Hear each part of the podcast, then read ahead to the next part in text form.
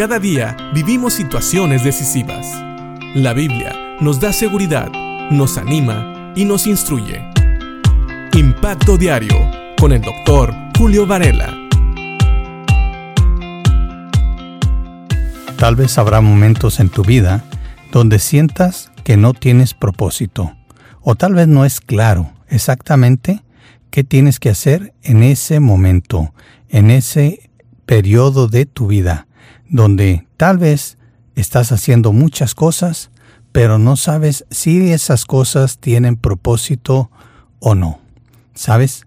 La Biblia nos da guía en muchas cosas, y una de ellas es precisamente que nos recuerda que nosotros como hijos de Dios realmente tenemos propósito.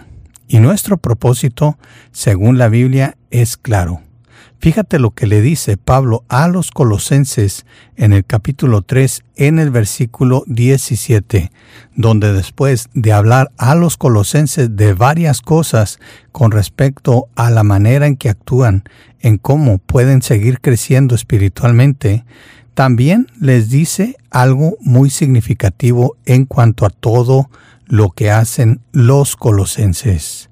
En el versículo 16, Pablo habló de cómo como creyentes en una comunidad debemos de vivir aconsejándonos unos a otros con la sabiduría de Dios y dando gracias a Dios y cantando con agradecimiento salmos e himnos y canciones espirituales. Pero en el versículo 17, Pablo agrega lo siguiente, y todo lo que hagan o digan, háganlo como representantes del Señor Jesús, y den gracias a Dios, Padre, por medio de Él. Sí, aquí Pablo nos dice que todo lo que hagamos o digamos, debemos de hacerlo recordando que somos representantes del Señor Jesús.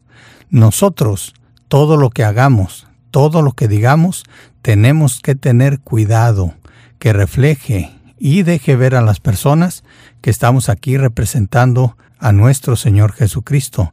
Entonces, realmente nuestra vida tiene propósito y todo lo que hacemos tiene un propósito. Tal vez tú consigues un trabajo pensando que el propósito de ese trabajo es simple y sencillamente proveer para tu familia, llevar el pan a la mesa.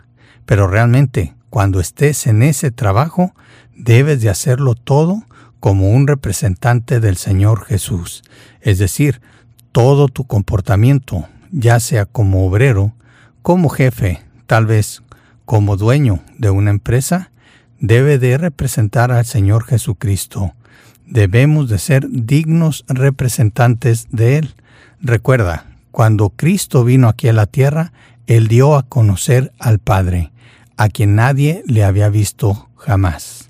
Ahora nosotros tenemos la misma tarea, el mismo ministerio, de dar a conocer a Dios a todos aquellos que nunca le han visto. Así que aún nuestras palabras tienen que representar al Señor Jesús. ¿Sabes?